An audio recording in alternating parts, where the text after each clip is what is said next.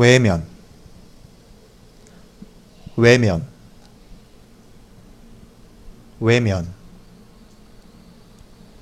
그리고 이뿐만 아니라 심각해지는 취업난도 대학 축제를 외면하는 가장 큰 이유로 뽑혔다.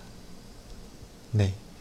외면은 바깥에 있는 부분이라는 의미도 있고요.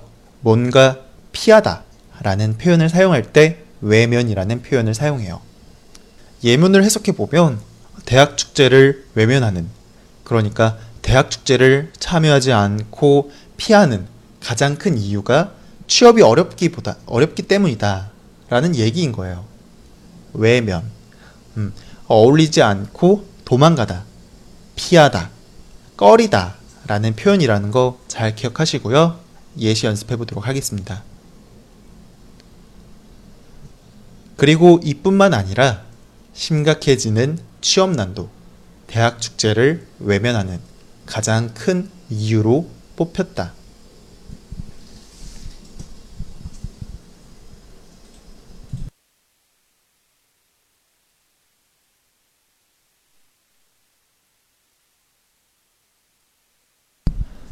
최근 오페라는 대중에게 외면받고 있다.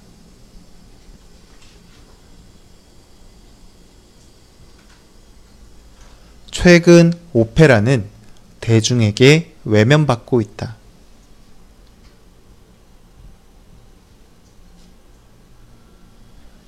최근 오페라는 대중에게 외면받고 있다.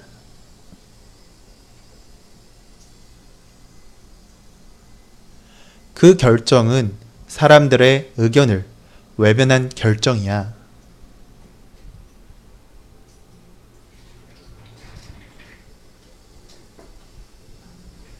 그 결정은 사람들의 의견을 외면한 결정이야.